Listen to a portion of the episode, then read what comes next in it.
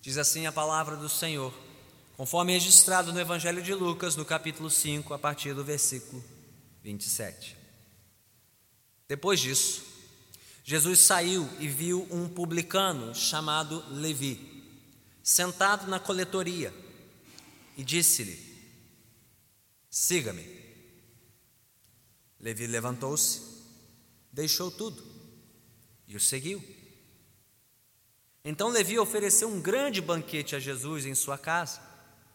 Havia muita gente comendo com eles, publicanos e outras pessoas.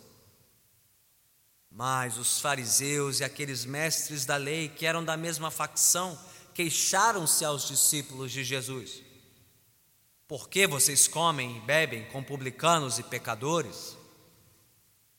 Jesus lhes respondeu: Não são os que têm saúde que precisam de médico, mas sim os doentes. Eu não vim chamar justos, mas pecadores ao arrependimento. E eles lhe disseram: os discípulos de João jejuam e oram frequentemente, bem como os discípulos dos fariseus, mas os teus vivem comendo e bebendo. Jesus respondeu: Podem vocês fazer os convidados do noivo jejuar enquanto o noivo está com eles? Mas virão dias quando o noivo lhes será tirado. Naqueles dias jejuarão. Então lhes contou esta parábola: Ninguém tira um remendo de roupa nova e o costura em roupa velha. Se o fizer, estragará a roupa nova, além do que o remendo da nova não se ajustará à velha. E ninguém põe vinho novo em vasilha de couro velha. Se o fizer, o vinho novo rebentará a vasilha, se derramará e a vasilha se estragará. Ao contrário, Vinho novo deve ser posto em vasilha de couro nova. E ninguém, depois de beber o vinho velho, prefere o novo, pois diz: o vinho velho é melhor. Louvado seja Deus pela Sua santa palavra. Oremos. Senhor Deus, faze com que encontremos a Ti nesta noite por meio da tua santa palavra. Faz com que encontremos o teu Filho amado, Jesus Cristo, pelo poder do teu Santo Espírito.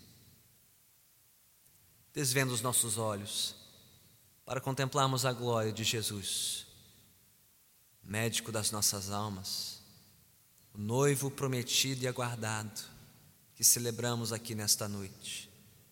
Que ele cresça que Ele cresça diante dos nossos olhos nesta noite, que Ele cresça em nós e entre nós, para que outros possam conhecê-lo também por nosso intermédio. Fala conosco, Senhor. Trata das nossas vidas, por meio da tua santa palavra nós te suplicamos e por tudo já te agradecemos. Em nome de Cristo Jesus. Amém. Podemos assentar. Diga-me com quem andas e eu direi quem tu és. O provérbio popular revela um princípio importante. As companhias cotidianas de alguém servem de pistas para conhecer o seu caráter, seus valores, suas prioridades. Seja você o presidente da República ou o mais simples e comum cidadão. De fato, há muito que você pode conhecer e aprender sobre alguém somente a julgar pelos seus amigos e também pelos seus adversários. Então, o que podemos aprender sobre Jesus nesta noite? A julgar pelos seus amigos e os seus adversários. É sobre isso que meditaremos hoje olharmos primeiro para Jesus chamando um novo amigo e discípulo, o publicano Levi, está aí nos versículos 27 a 29. E logo em seguida, ao vermos Jesus confrontando os seus novos adversários, os fariseus e mestres da lei, veremos isso a partir do versículo 30 até o final da nossa passagem, no versículo 39. Então mantenha sua Bíblia aberta comigo e vamos olhar atentamente para o texto. Primeiro vejamos Jesus chamando um novo amigo, fazendo um novo discípulo, a partir do versículo 27. Enquanto Jesus continuava a percorrer as cidades da Galiléia, pregando a palavra de Deus, operando seus sinais, curas e demais milagres, ele deparou-se com uma cena bastante conhecida no mundo antigo. Ao longo das estradas que ligavam o Império Romano, era comum encontrar coletorias. Que era uma coletoria? Uma espécie de posto de pedágio, onde eram recolhidos os impostos devidos ao imperador, César. E em cada coletoria encontrava-se um publicano, um representante do poder público, responsável por fiscalizar o recolhimento dos impostos devidos a César. É importante saber que os romanos não recolhiam os impostos eles mesmos, eles subcontratavam ou terceirizavam essa mão de obra para agentes locais, pessoas locais, agentes que receberiam a cota devida de impostos para Roma. Cabia a esses agentes terceirizados, esses publicanos, recolherem a cota devida de cada cidadão em cada região do império. Sendo que, muitas vezes, esses publicanos abusavam da sua autoridade para extorquir os cidadãos, cobrar mais impostos do que eram realmente devidos. E fazer o que com a diferença? Colocar no bolso, aumentando consideravelmente as suas riquezas. É por isso que os publicanos tinham a má fama de serem trapaceiros, ladrões, corruptos, verdadeiros sanguessugas da sociedade. Entre os judeus, então, publicanos eram ainda mais odiados, por serem agentes de um governo pagão imposto à força em sua própria terra. E dentre todos os publicanos, os piores seriam aqueles de origem judaica, que traindo seus irmãos, traindo a sua pátria, tornaram-se leais a Roma, em troca de uma ca carreira rentável e bem-sucedida. Bem, esse era o caso do publicano da nossa história. Levi, chamado de Mateus nos outros evangelhos. E não era incomum alguém ter dois nomes, lembre-se de Simão, Pedro. Este aqui é chamado de Levi no nosso relato de Mateus nos outros evangelhos. Mas como seu nome aqui revela Levi, provavelmente vinha de origem judaica. Seu nome seria uma homenagem à tribo de sacerdotes do povo de Israel. Por todas essas razões, o publicano Levi seria um dos mais odiados e desprezados pelos seus conterrâneos, um traidor, trapaceiro sem igual.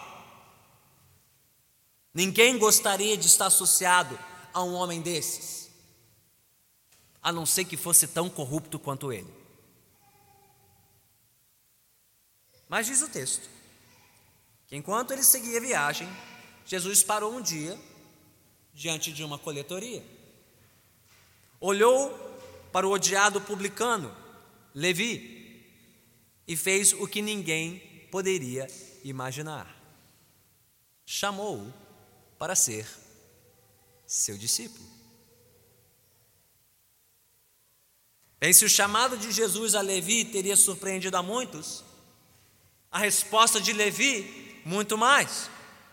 O que diz o texto? Que Levi levantou-se, deixou tudo e seguiu Jesus. Bem diferente dos outros seguidores de Jesus que nós já conhecemos neste evangelho, como os pescadores, Simão, Tiago e João, que poderiam retornar à pesca um dia, Levi não teria esperança alguma de ser readmitido ao serviço público romano, abandonar assim sem nenhuma explicação razoável para os romanos, abandonar a coletoria, abandonar a segurança de uma carreira rentável como publicano, não faria sentido a ninguém, quanto mais para os romanos. E abandonando essa porta de emprego, Levi provavelmente nunca mais poderia agir, servir como publicano em sua vida. Mas porque Jesus o chamou, Levi estava disposto a deixar a segurança de uma carreira próspera e rica como publicano para tornar-se Mateus, o seguidor de Jesus. Por que Levi faria uma loucura dessas? Abrir mão da segurança e dos lucros garantidos de uma carreira como publicano. Porque ele encontrou alguém melhor que dinheiro e melhor que a segurança deste mundo. Ele encontrou Jesus. E Jesus o encontrou e o chamou. E Levi não respondeu relutantemente, contrariado. Diz o versículo 29 que logo em seguida ele ofereceu um grande banquete em sua casa a Jesus. E ainda convidou outros amigos publicanos e outras pessoas para conhecerem a Cristo. Irmãos e irmãs, quantas lições preciosas nós aprendemos deste novo discípulo e amigo de Jesus. Primeiro, não existe pecador, por mais perdido que esteja, que Jesus não possa chamar e salvar. Pense nisso. Se houve esperança para alguém como Levi, há esperança para cada um de nós aqui. Por mais graves, mais profundos, mais terríveis que sejam os nossos pecados, e por mais fortes que sejam os laços que nos prendem a este mundo. E se houve esperança para Levi, então há esperança também para os nossos parentes, nossos familiares, amigos, colegas, conhecidos que ainda não se renderam a Cristo, por mais distantes e resistentes que sejam ao Evangelho de Jesus. O chamado de Jesus aqui para Levi revela que o Senhor escolhe e chama quem ele quiser para segui-lo e tornar-se seu discípulo por mais improvável e impensável que seja. Então pense comigo naquele parente, aquele vizinho, aquele colega, aquele chefe, aquele coração mais duro, mais resistente, mais cativo a este mundo. E pense em Levi. E saiba, Jesus pode salvar esse coração também. Basta que Jesus chame. Basta que Ele chame, que os seus virão. É Cristo quem escolhe soberanamente os seus seguidores. É Ele quem chama eficazmente os convence soberanamente a abrirem mão de tudo para segui-lo e servi-lo. É Cristo quem liberta milagrosamente o coração mais cativo a este mundo para servi-lo por inteiro. Mas note aqui também que não existe pecador, por mais perdido que esteja, que Jesus não possa transformar. Se antes Levi era um publicano pecador, interessado tão somente em valer-se da sua posição de autoridade, para acumular o máximo de riquezas possível às custas do trabalho honesto e suado dos outros. Depois de conhecer Jesus, ele tornou-se o discípulo, Mateus, disposto a abrir mão da sua posição de autoridade, abrir mão de uma carreira rentável, para usar a sua riqueza para servir a Jesus e para tornar Jesus conhecido de quantos amigos ele pudesse alcançar. É isso que o Evangelho faz transforma um pecador egoísta, materialista, ambicioso, ganancioso, rude, cruel, numa nova criatura. Disposta a se ver Jesus com tudo que tem, com tudo que é, e chamar outros para conhecerem a Jesus.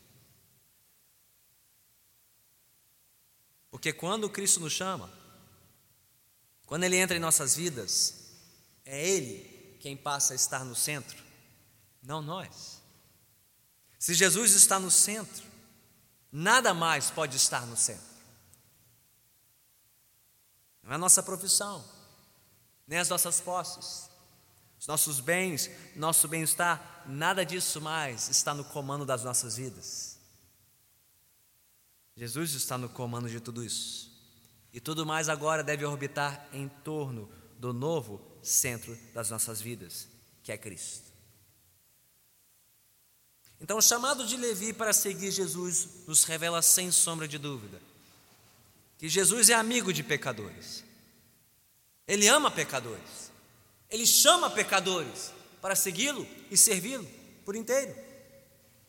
E todo pecador chamado por Jesus é um pecador transformado por Jesus, que o segue e o serve de todo o seu ser.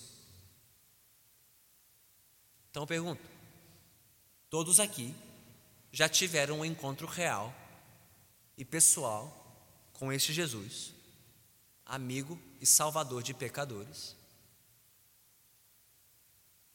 Se você já teve este encontro com Cristo, sua vida demonstra as marcas de Jesus. Você não vive mais para si, mas para Cristo. Você vive toda a sua vida agora para Jesus.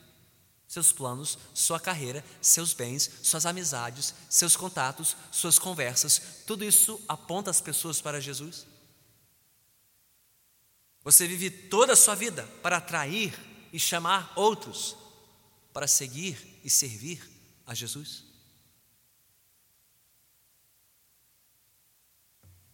É isso que vemos aqui no chamado do publicano Levi. Mas há mais. Logo em seguida, a partir do versículo 30, e por conta deste novo discípulo que Jesus fez, nós o veremos agora confrontando os seus novos adversários. Se por um lado Jesus fez um novo discípulo e amigo de Levi, por outro lado ele fez novos adversários dos fariseus e dos mestres da lei.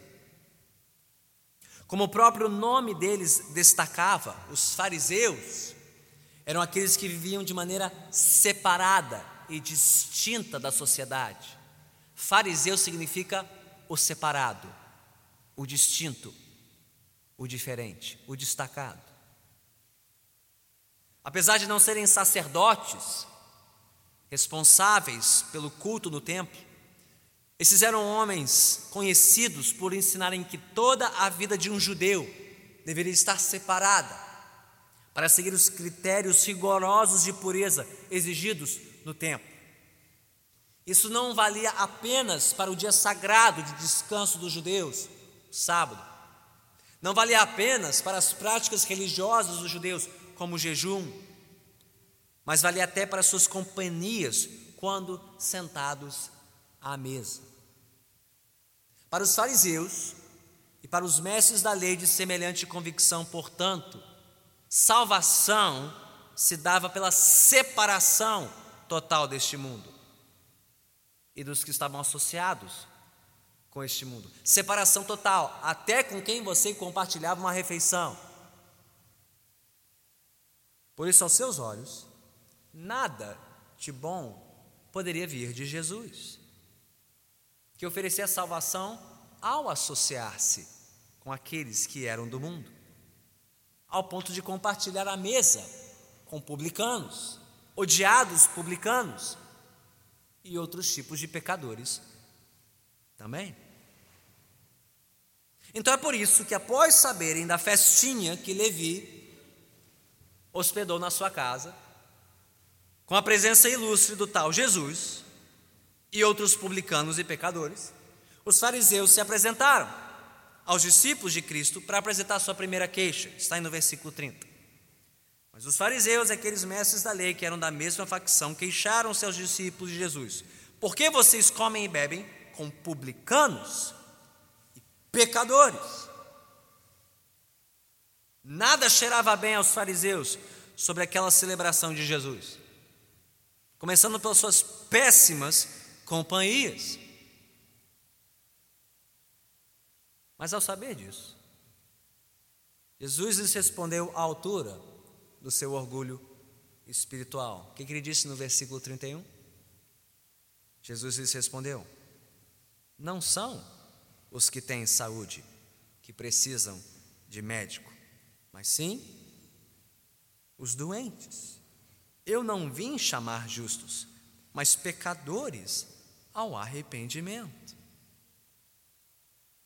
Onde já se viu médico que só trata de gente saudável?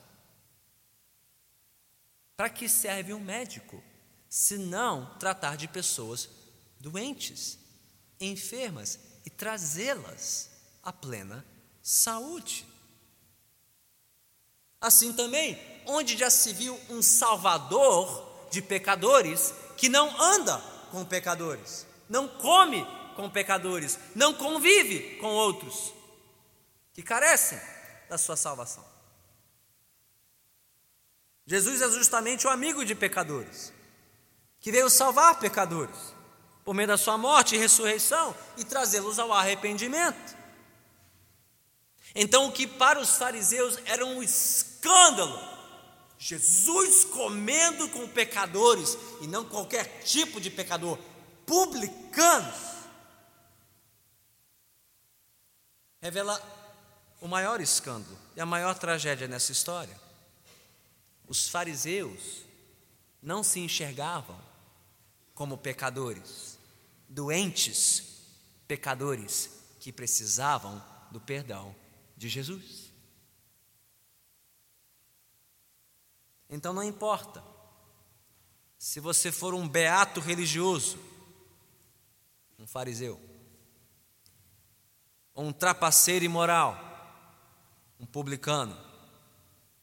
Todos nós somos pecadores que precisam de Jesus. Eu sou um pecador que precisa de Jesus. Você é um pecador que precisa de Jesus. Todos aqui, todos nós, sem exceção, somos pecadores que precisam de Jesus. Todos nós somos portadores da mesma doença do pecado. E para esta doença, somente o médico Jesus tem a cura. Todos nós precisamos nos arrepender dos nossos pecados e nos rendermos a Cristo. Com isso, irmãos e irmãs, estejamos atentos a isso também. Se o nosso cristianismo nos torna tão separados do mundo, que não nos permite mais nos associarmos, nem sequer nos aproximarmos dos que pertencem a este mundo, então nosso cristianismo não é cristianismo, é farisaísmo. Se o seu cristianismo não te permite ter contato com pecadores, isso não é cristianismo. Chama-se farisaísmo. Mas por outro lado, se o nosso cristianismo nos torna tão confortáveis na companhia de pecadores, a ponto de não nos sentirmos mais incomodados em chamar pecadores ao arrependimento, isso não é cristianismo, é mundanismo. Se você se sente tão confortável na presença de pecadores e não se sente compelido a chamá-los ao arrependimento, isso não é cristianismo é mundanismo. Então não tenhamos medo de sentar à mesa com pecadores, seja na sua família, vizinhos, amigos, colegas. Não tenha medo de sentar à mesa com pecadores, e muito menos de chamá-los ao arrependimento e à fé em Jesus Cristo. Mas havia uma segunda queixa dos fariseus, apresentada aí no versículo 33. O problema não era só com quem Jesus comia e bebia, mas o tanto que ele comia e bebia. Parece que aos olhos deles, Jesus só fazia isso e mais nada. Versículo 33. E eles lhe disseram: Os discípulos de João jejuam e oram frequentemente, bem como os discípulos dos fariseus, mas os teus vivem comendo e bebendo. Não era só companhia, era a alegria constante de Jesus com seus amigos e discípulos, que tanto incomodavam os fariseus e mestres da lei. Para estes homens, tanto quanto João Batista e seus discípulos, a religião verdadeira deveria ser marcada por jejum, oração, privação, contrição, intercessão, mas não por celebração. Então, por que tanta celebração por onde Jesus passava? Comendo e bebendo com pecadores. De novo, com uma resposta simples e direta, Jesus confrontou os fariseus, versículo 34. Ele respondeu: Podem vocês fazer os convidados do noivo jejuar, enquanto o noivo está com eles? Até mesmo o fariseu mais devoto sabia que um casamento não era lugar para jejuar, mas sim para celebrar com o noivo e seus convidados. Isso por muitos dias, às vezes uma semana inteira. Ora, Jesus aqui se apresenta como o noivo, o noivo prometido e aguardado cuja chegada deveria ser celebrada, festejada pelos seus amigos. Gente, isso não quer dizer que Jesus era contra jejum e oração. O que nós mais vemos Jesus fazendo, além de comer e beber com pecadores no Evangelho de Lucas, é orar. Constantemente nós encontramos homem orando. E lembre-se, jejuando também, 40 dias no deserto. Então Jesus não era contra jejum, nem contra oração, a ponto de ensinar os seus discípulos como orar. E no versículo seguinte, versículo 35, ele mesmo anunciou que o tempo chegaria, quando ele lhe seria tirado, provável referência à sua morte, sua ressurreição e ascensão, quando então seus discípulos jejuariam, no sinal da sua expectativa pelo seu retorno. Mas o fato de Jesus viver comendo e bebendo com seus amigos e discípulos significava algo ainda oculto aos olhos dos fariseus. Eles não entendiam que Jesus era o noivo, o Messias aguardado, o redentor que veio trazer salvação a pecadores arrependidos, e isso precisava ser celebrado. O Salvador chegou a salvação para os nossos pecados. Isso era um motivo de alegria. Não poderia ser de outra forma. É o que Jesus estava dizendo. O que quer dizer, irmãos e irmãs? Que se o nosso cristianismo se tornar algo tão rígido, tão severo, tão austero, a ponto de sacrificarmos alegria da nossa salvação e do perdão dos nossos pecados, então nós perdemos a alma do nosso cristianismo. Não, temos razão para celebrar. Todas as vezes que nos reunimos em culto público, ou com outros irmãos e irmãs em Cristo, temos razão para celebrar. Nós deveríamos ser o povo que mais chama a atenção dos outros por sermos tão alegres. Mesmo quando não há motivo aparente para estar alegre, ainda mais nesse país. Nós deveríamos ser o povo de uma alegria contagiante. Conhecemos a Jesus, o Salvador. Encontramos salvação para as nossas almas, perdão para os nossos pecados. Por que não seríamos o povo mais feliz da terra? Então, se o seu cristianismo é sinônimo de cara fechada, cara feia, para tudo e para todos, você não sabe o que é ser cristão. Porque Jesus não vivia assim. Ele veio. Ele nos salvou, Ele nos perdoou. Glórias a Deus por isso. Celebremos isso sempre e com um sorriso no rosto. Mas que o nosso cristianismo não se torne tão festivo, tão alegre, tão jubiloso, a ponto de esquecermos que a festa completa nos aguarda no céu. Nessa vida ainda teremos lágrimas. Ainda teremos tristezas. Ainda não temos Jesus face a face conosco, como teremos na glória. Então, sim, oremos. Jejuemos também, ansiando pela volta do nosso Rei. Jesus, por fim, concluiu a sua réplica aos seus adversários, contando-lhes uma parábola no versículo 36 em diante.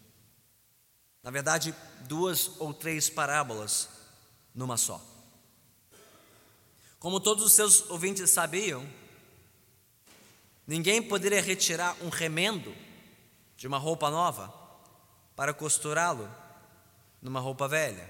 Alguém apareceria num casamento assim? Casamento do noivo, aguardado, com uma roupa velha, remendo de roupa nova, coisa mais esquisita estragando a roupa nova sem conseguir ajustar a roupa velha. E ninguém poderia colocar um vinho novo numa vasilha de couro velha.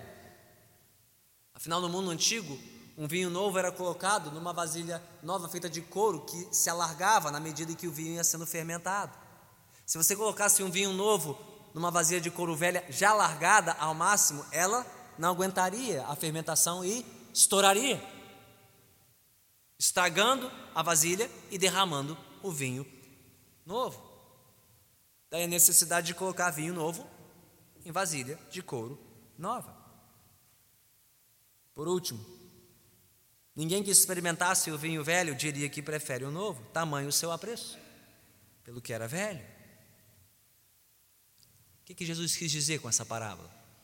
Ou esse conjunto de parábolas? que ele estava dizendo para os fariseus e mestres da lei. Jesus não veio apenas remendar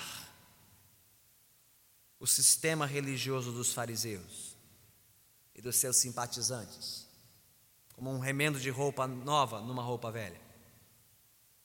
Jesus não veio apenas preencher aquela religião de um novo conteúdo, como um vinho novo em vasilha de couro velho. Jesus sequer veio para ser apreciado e rejeitado como uma novidade, um vinho novo desprezado em troca do vinho velho. Não, Jesus veio trazer algo totalmente novo, desconhecido ainda dos fariseus e mestres da lei, apesar de fazer tudo em cumprimento da lei de Deus. Jesus não veio apenas remendar e realçar a vida dos seus discípulos, mas veio reformá-los por inteiro, dar-lhes uma nova roupa, um novo vinho, uma nova vida, pela sua graça e misericórdia, diferente de tudo que conheciam e tinham experimentado até então. Tudo isso significa que conhecer Jesus, ser seu seguidor, seu discípulo. Não quer dizer que você recorre a Jesus apenas como um remendo. Alguém que você usa para remendar as partes da sua vida que estão desajustadas, fora do lugar. Jesus é bom demais e grande demais apenas para servir de remendo para a sua vida emocional, ou sua vida financeira, ou sua vida profissional. Não. Jesus não é apenas um remendo que você usa para as porções danificadas da roupagem da sua velha vida. Jesus é a própria roupa nova, novas vestes, vestes de salvação, de perdão dos seus pecados, de vida nova para a sua glória. Não, Jesus não vem apenas realçar a sua vida. Você está entediado à procura de uma nova experiência, um novo sabor, um novo vinho, alguma coisa que alegre a sua vida. Jesus é bom demais e grande demais apenas para trazer um realce para a sua vida. Ele não é só um novo sabor, uma nova experiência. Não. Ele é toda uma vida nova, que só Ele pode dar. Se Jesus for apenas um remendo, ou um realce, então ele pode ser facilmente rejeitado. Procure outro remendo, outro realce. Jesus será só uma curiosidade para você. Tanto quanto foi para os fariseus, que não compreenderam e o rejeitaram. Mas conhecer a Jesus e segui-lo significa receber uma nova vida, perdoada, transformada pelo seu poder. Assim como foi para o publicano Levi, feito o discípulo Mateus. Como diz o provérbio popular, diga-me com quem andas, e eu te direi quem tu és. Jesus andava com pecadores, não porque ele era um pecador, como pensavam os fariseus e mestres da lei. Não. Jesus andava com pecadores porque ele veio ser amigo e salvador de pecadores para trazê-los ao arrependimento. Então, que nós sejamos pecadores arrependidos, pecadores que andam com Jesus, pecadores que vivem para a glória de Jesus, pecadores que chamam outros pecadores a experimentar a glória de uma nova vida com Jesus. Que tenhamos entrado aqui pecadores, mas saímos daqui perdoados, transformados, para chamar outros para conhecer uma nova vida em Jesus Cristo. Oremos. Ó Senhor, nós reconhecemos diante de Ti quem nós somos. Nós somos estes pecadores, carentes de Jesus. Tanto quanto aquele publicano Levi, nós carecemos de Jesus. Precisamos de Ti, Senhor. Não apenas como um remendo, um realce para a nossa velha vida. Não. Mas como nosso Salvador, Senhor de uma nova vida. Ó Senhor, dá-nos desta vida. Dá, Senhor, esta vida àqueles que nunca antes experimentaram da vida em Jesus Cristo.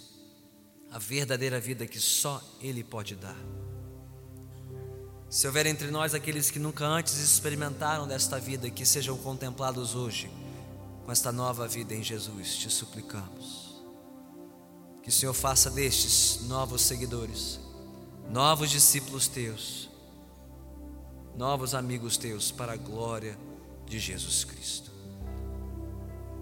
Senhor, mesmo nós que já tivemos esse encontro com Cristo, ainda precisamos de Ti, mais de Ti, mais da Tua vida em nossas vidas, para que possamos levar esta vida conosco e apresentá-la àqueles deste mundo que nunca antes conheceram e se renderam a Jesus. Enche-nos de Ti, Senhor. Enche-nos de ti, enche-nos do teu espírito, enche-nos da tua palavra, Senhor. Envia-nos daqui, revestidos do teu evangelho, do teu espírito, para que possamos apresentar Jesus a este mundo pecador, que possamos sim nos afeiçoar, nos aproximar daqueles que estão perdidos neste mundo sem Cristo, que não tenhamos medo nem receio disso. E nos aproximar de pecadores ao nosso redor, e muito menos de falar de Jesus para eles, chamá-los à vida eterna, à vida plena e abundante em Cristo. Ó Senhor, usa-nos, usa-nos, faze de nós verdadeiros seguidores de Jesus, ensina-nos a viver contigo, ensina-nos a andar com Jesus. Sermos como Ele foi e como Ele é, amigos de pecadores, instrumentos de salvação na vida de outros pecadores. Por isso nós oramos, Senhor, suplicando por nós, por aqueles a quem tanto queremos ver salvos. Salve os nossos filhos, salve a nossa parentela Salve os nossos amigos. Salve, Senhor, os nossos colegas. Salve os nossos queridos. Salve quantos o Senhor quiser e puder por nosso intermédio. Chame pecadores, Senhor. Chame pecadores deste mundo por nosso intermédio, por intermédio do testemunho desta igreja, atrai pecadores soberanamente a ti, como tu fizeste por Levi, o publicano e seus amigos. Usa-nos, Senhor, usa-nos como instrumentos em tuas mãos, para a glória do teu nome. Senhor, oramos em nome do Senhor Jesus Cristo. E todos que assim concordam, digam amém.